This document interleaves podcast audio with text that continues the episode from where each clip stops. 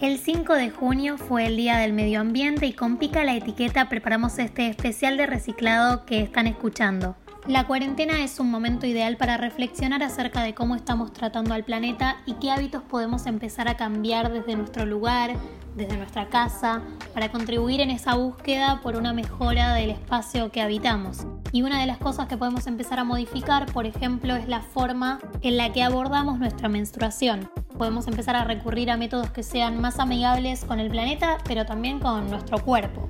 Para eso es que nos comunicamos con Celeste Condoleo, que nos va a contar cómo abordar la menstruación desde una perspectiva sustentable, porque ella es redactora, escribe para portales y medios web de sustentabilidad como Vida Verde Co, México, es creadora de contenido y es terapeuta menstrual. La encuentran en Instagram como arroba celestcondo, que se escribe con C y Celeste es como celeste pero sin la E final. Ahora sí, los dejo con ella y la escuchamos. Hola, pica la etiqueta. Hola a todos. Gracias, Abri, por invitarme a hablar sobre menstruación sostenible o sustentable. La verdad que para mí es un placer poder compartir mi experiencia intentando llevar una menstruación libre de plásticos y cómo esa búsqueda me, me permite de alguna manera respetar un poco más el planeta, el medio ambiente y también respetar un poco más mis propios ciclos. Primero me parece importante contarles que cada persona que menstrua usa entre 11.000 y 15.000 toallitas descartables y tampones a lo largo de su vida fértil. Esto genera una cantidad de desechos, de residuos eh, que tienen un impacto muy negativo para el medio ambiente, pero también para la salud. Esto es porque están fabricadas con plástico y tratadas con un montón de químicos, pesticidas, blanqueadores, geles, perfumes, un montón de, de, toxinas que, entre otras cosas, pueden causar alergia, irritaciones, picazón y, de hecho, también pueden causar una menstruación demasiado abundante. Una vez que desechamos las toallitas o los tampones, esos químicos siguen liberándose en la tierra o en los océanos, donde sea que vayan a parar. Pueden ser en basurales, eh, pero también en, los ríos, en las playas. Porque al no ser biodegradables, estos materiales siguen em, liberando sus componentes. Para que se den una idea, un tampón tarda 6 meses en degradarse, pero las toallitas o los protectores diarios con los envoltorios de plástico y demás pueden tardar hasta 500 años en degradarse. O sea, unas 5 o 6 vidas más de la de UNE, lo cual es un montón de tiempo, especialmente teniendo en cuenta la cantidad de, basura que, se genera.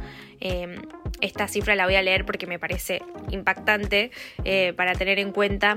Cada año se tiran en el mundo 45 mil millones de tampones y de toallitas descartables. O sea, el costo ambiental de este número es altísimo. Por eso les voy a contar algunas alternativas más amigables con el medio ambiente y también más amorosas con el propio cuerpo. Primero voy a hablar de la copa menstrual porque me parece que, llama mucho la atención y que es literalmente una copita fabricada con silicona hipoalergénica, que es un material inocuo para la salud y que funciona poco de la misma manera que el tampón. La copita se pliega y se inserta por el canal vaginal. Una vez dentro se abre y contiene el sangrado y evita que cualquier filtración de sangre traspase. Puede usarse entre 8 y 12 horas y después de ese tiempo se retira, se vacía, se limpia y puede volver a usarse. Puede volver a usarse hasta 10 años, esa es su vida útil aproximadamente.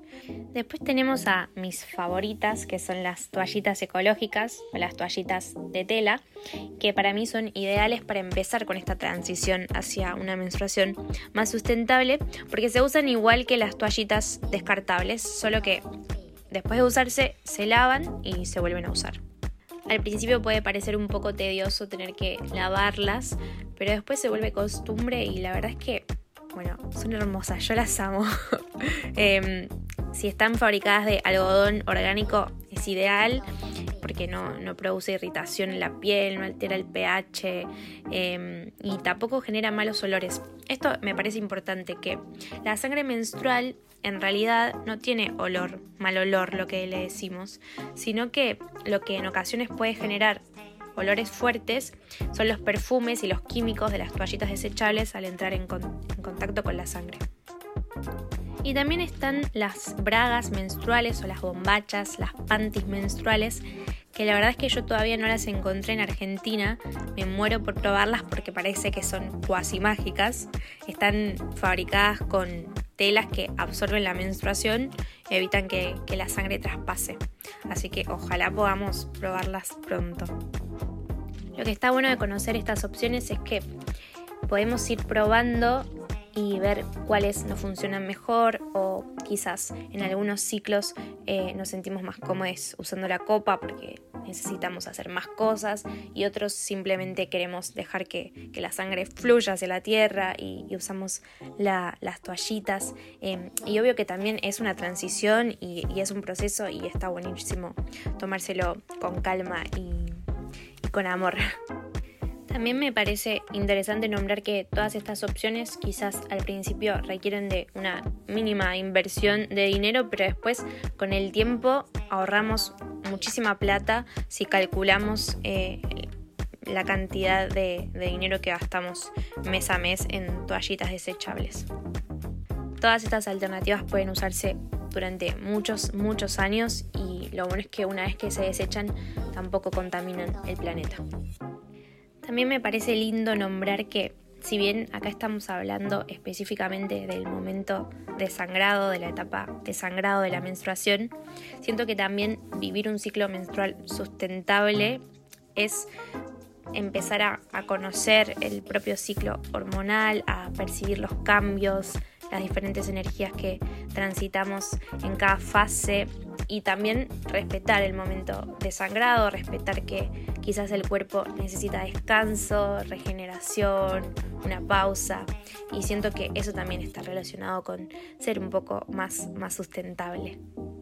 Y volviendo a las opciones de, de productos que podemos usar para, para el momento de sangrado, lo que tiene de, de, particular también es que estas opciones nos permiten estar en mayor contacto con la sangre menstrual, amigarnos, poder observarlas, poder mirarla, poder reconocer la cantidad, el olor, que bueno, ya sabemos que la menstruación ha sido tabú durante muchísimo tiempo y que aún todavía tiene asociadas un montón de, connotaciones negativas, así que abrazar y, aceptar em, nuestro ciclo y nuestra sangre me parece también algo muy hermoso de, experimentar. Así que si están con ganas de probar la copa o, las toallitas de tela, me parece que la cuarentena de alguna manera es un buen momento porque al estar adentro gran parte del tiempo em, es más fácil quizás aprender a, usar la copita o ir em, entrando más en, confianza con, con estos productos para usar durante el sangrado. Hablaba con, amigas y amigues eh, que las menstruaciones están siendo durante la cuarentena un poco intensas, bastante dolorosas y coincidíamos en que hay un montón de, de aspectos que afectan el ciclo hormonal y la falta de, movimiento, de ejercicio físico, eh, la falta de afecto, eh, de cariño em, y todo el sub y baja emocional también puede repercutir y de hecho lo hace sobre el momento del sangrado. Así que si por ahí están, están en la misma, em, está, bueno, está bueno sentirse acompañada un poquito. Espero que les haya servido la info. Em, hay muchos tutoriales sobre cómo usar la copita, por ejemplo, en internet y muchos perfiles de Instagram que comparten em, un montón de, de data súper super valiosa. Así que si tienen ganas y les interesa, me pueden escribir y les comparto los perfiles. Gracias, Pica, la etiqueta. Un beso gigante para todos. Muchas gracias Celes por compartirnos toda esta información y por comunicarte con Pica la etiqueta. Les repito su Instagram que es arroba celestcondo para que le escriban, para que se saquen las dudas y que la conozcan más de cerca. Yo soy Abril Dimare y ahora sí me despido de ustedes y los dejo escuchando un pedacito de una entrevista que le realizamos el año pasado a Caro de Viva la Copita, donde hablamos específicamente sobre el método de la copa menstrual.